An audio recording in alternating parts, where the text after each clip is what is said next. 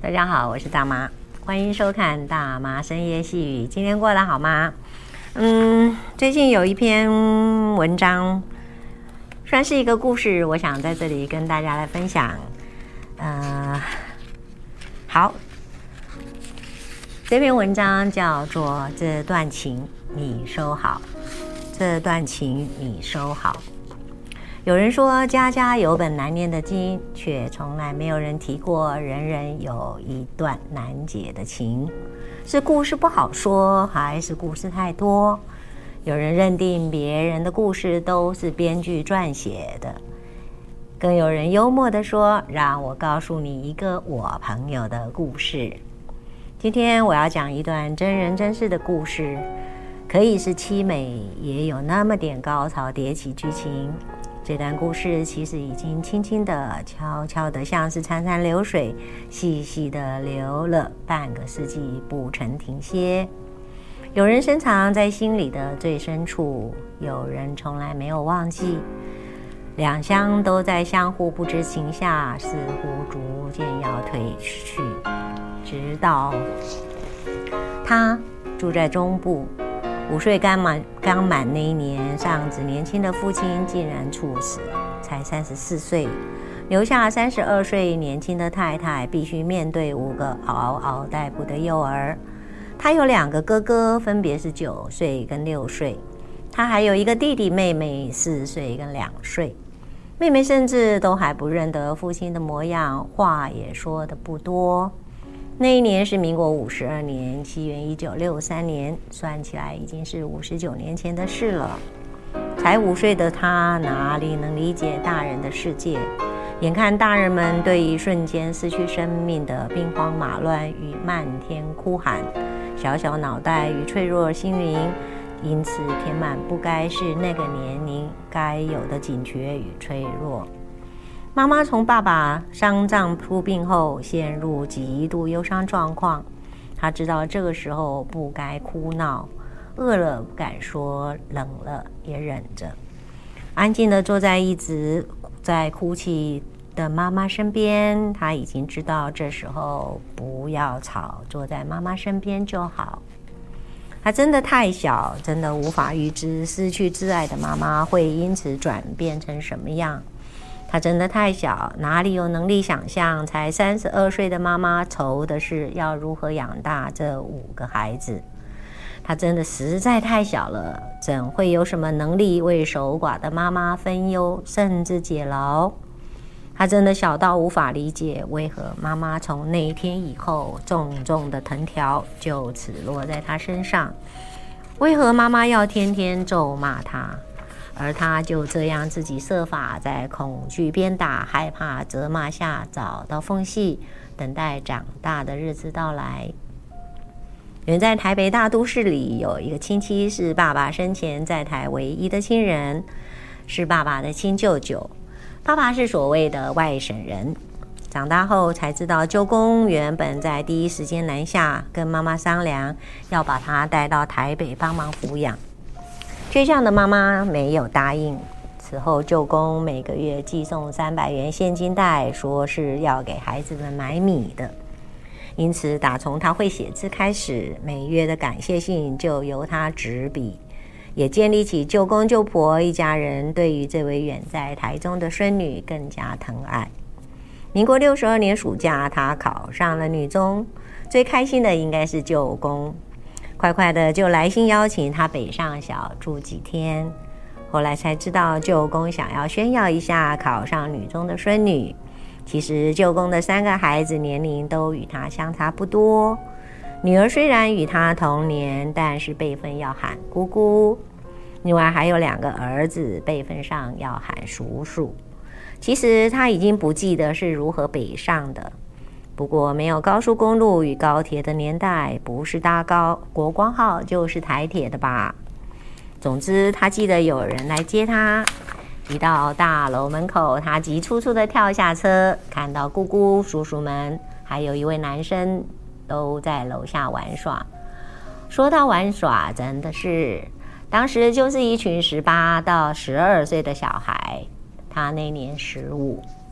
记得大楼前是一片杂草，就是现在的台北市某大主要道路的某大楼。叔叔姑姑看到他抵达后，纷纷收拾玩具，准备上楼回家。他笑嘻嘻地跟着推挤在大门口，但是很强烈的感受，那个男生手上的相机一直对着他拍个不停。他太害羞，始终没敢抬头看，更不要说讲话。不过舅公说了，他是舅公最好的朋友的儿子，就住在隔壁。往后的几天里，舅公家就常瞥见那个男生的身影，还是一样，一张脸就遮在相机之后。他始终没敢与男生对眼，更没有对话。接着是一下男生的爸爸来访，盯着他笑嘻嘻，频频点头。舅公说：“赶快叫人，他是舅公最好的朋友，秦贝贝。”过了一下，舅公又介绍了，这是秦妈妈来喊人，一样是笑眯眯的上下打量他。上了女中的他与妈妈的关系并没有改善，甚至变本加厉，越趋严重。但是男生写信来了，他在上学，信都是妈妈收的，转交放在桌上，他收到了，久久一封，字迹圆圆浑圆工整。已经忘了内容都写些什么，但是迟钝的他单纯，对于用铅笔写的信笺，却有多处是空白，完全不知不觉。但是他总是偷偷的读信，直到夜深人静的时候回信，写了什么至今一点也不记得。倒是记忆犹新，有次收到信，知道应该前一封信有夹带一条围巾。那时候他家里没有电话，摸黑跑到隔壁工厂借电话。紧张的一颗心似乎卡在喉咙里，说的模模糊糊，夹杂眼泪鼻涕的啜泣。天知道他到底讲了什么，大概就是没有收到啊，邮差弄丢了什么的。电话中的男生口气听起来并没有期待的温柔，却有一样急迫感。没过几天，他真的又收到一个包裹，里面有一条围巾。他的日子过得很不顺遂，与妈妈恶化的关系让他高中三年苦不堪言。要升高三那一年，仍旧为着下学期的学费、生活费与要不要考大学深陷忧伤愁苦中。在同学的父亲协助下，利用晚上时间在保龄球馆打工，白天则参加学校的暑期进修课。因此，他搬到保龄球馆的宿舍里。有天上课中，忽然他妹妹在职场出现，口气着急着要他赶快回家一趟。碍于工作，他没有动作。很快的，妹妹领着男生来势汹汹又出现了。职场上被家人找来已经很丢脸，再加上看似气扑扑的外人瞪了一双大眼，开口要他赶快离开这个不好场所，不要做了，赶快回家，更让他恼羞成怒，一句话都不肯说，头也一次都不愿抬，更加愤怒的要他们快走，然后满怀怒气的赶回家去。后来呢？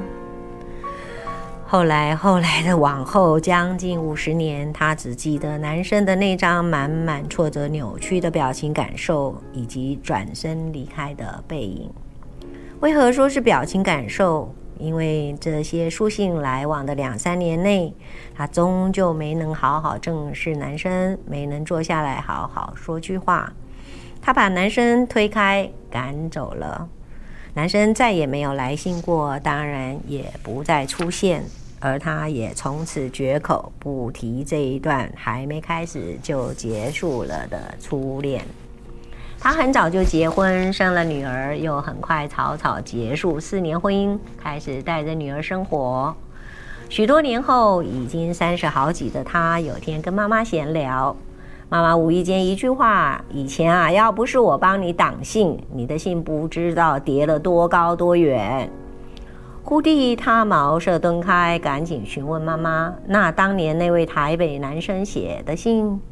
妈妈淡定地说：“他哦，有些信我没收了。”他问：“那为何他的信有些空白？”妈妈更淡定地回：“我用橡皮擦涂掉了。每一封信我都拆开过，再仔细粘合起来。”离婚后的十七年中，他尝试搜寻男生，也曾经跑到舅公家的隔壁按铃，按铃来应门，更询问过舅婆与叔叔，无奈也无力，始终不得其门，无功而返，直到放弃寻找的念头。他也问过自己为什么要找男生，天知道，这五十年间他自己，这五十年间他自己也背负着那份扭曲痛苦的情绪与那样重离去背影的苦。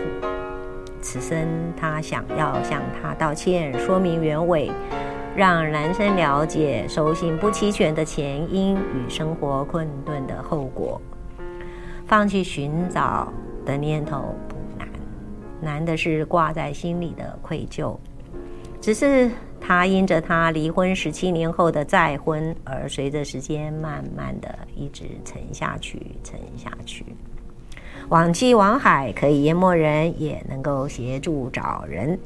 那个好冷的傍晚，在电脑的荧幕上跳出男生的名字的时候，一时之间，他血脉喷张，脑门充血，火热的血液胀满脸颊与耳朵，相信自己的眼睛，凝视那个名字许久许久。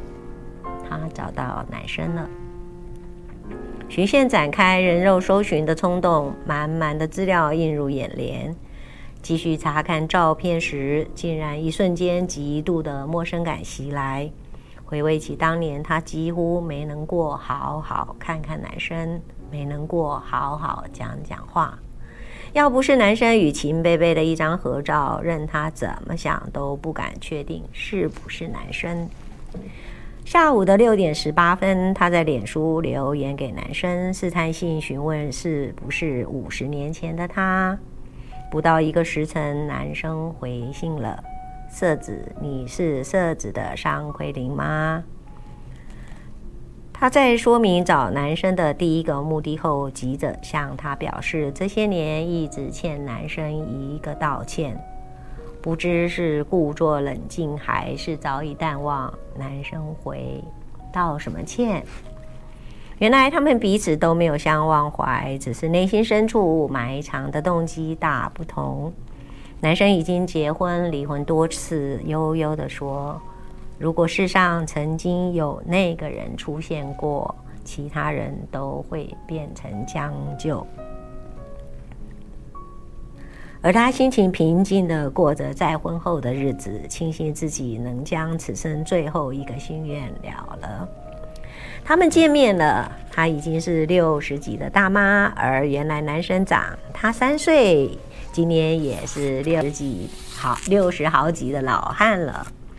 她很用心地凝视男生很久很久，只愿自己迟来的道歉能弥补于万一，而男生满眶的热泪水不肯停地直打转。仿佛要用这股汹涌的泪水冲刷，才能减弱沉淀五十年的压抑。他的妈妈早已经过世多年，被没收的信不知去向，被涂掉的空白难以填回。两两老促膝相对，似乎的怎么似乎怎么样都难以补满半世纪的遗失。他是男生的初恋。原来五十年前跳下车，咔嚓按下快门的顷刻间，男生回家第一件事就是宣布将来要娶她回家，才会有两位老人家相继来到舅公家看看儿子喜欢的小闺女。这段是他推开而遗失的情，半世纪后他自己找回来，而那只应该是温暖却从来没有握过的手。只能暂时停留在半空中，只是还紧紧握住半世纪的情。未来如何，现在不能知道。但是要说再见，又嫌太早。他们确定的是，不再为寻不回失物而遗憾。他们祈求上帝怜悯，就这样让再次认这一份缺了五十年的情依旧延续，直到真正天荒起，地老来时。男生说：“这一段情你收好。”希望你喜欢，祝福你有一个好梦。我们下次见。